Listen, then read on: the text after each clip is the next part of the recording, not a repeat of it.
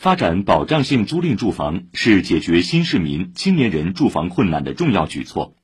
本市多处保障性租赁住房加紧建设、积极筹备，将于近期入市。记者走访发现，新建租赁社区亮点纷呈，在前期设计上注重打造可变空间，用数字手段助力后期精细化运营。请听报道。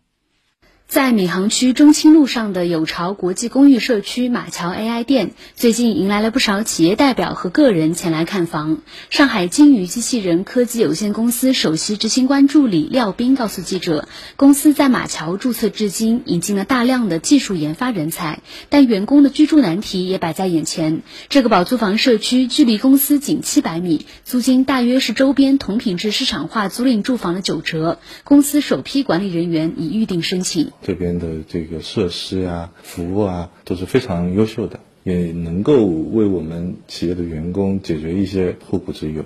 八幢灰白色相间的高楼拔地而起，足球场、篮球场、萌宠乐园等公共空间焕然一新。项目共有一千六百多间住房，面积在三十五到六十平方米。洗衣机、衣柜、床等一应俱全。马桥 AI 店副店长张健介绍，未来还会开通专线巴士接驳闵行开发区轨交五号线北桥站等站点，并利用线上小程序实现精细化管理。他可以选择坐哪一趟，后台的话呢，他会计算这个班车剩余座位量，它上面会显示零，你就可以考虑下一个时间点。但是如果说我们同一个时间点超过五次以上吧，显示这个点都不是很够坐，那我们就会去跟这个班车公司沟通，让他在这个时间点再加量班。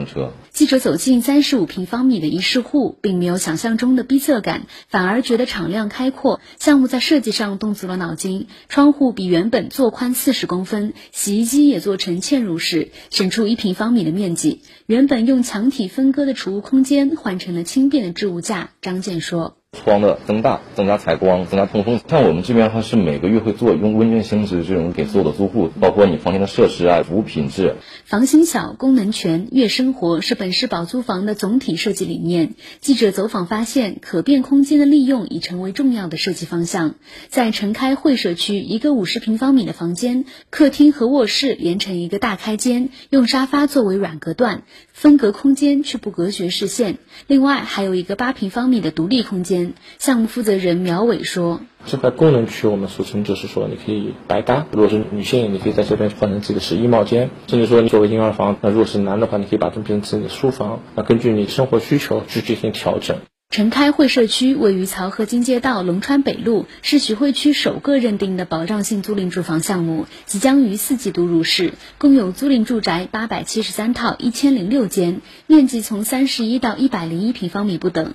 为什么总套数和间数不一样？苗伟介绍，这里创新推出了一套两间的户型，两把钥匙，水电煤表独立，适合好朋友一起住，又不容易产生矛盾。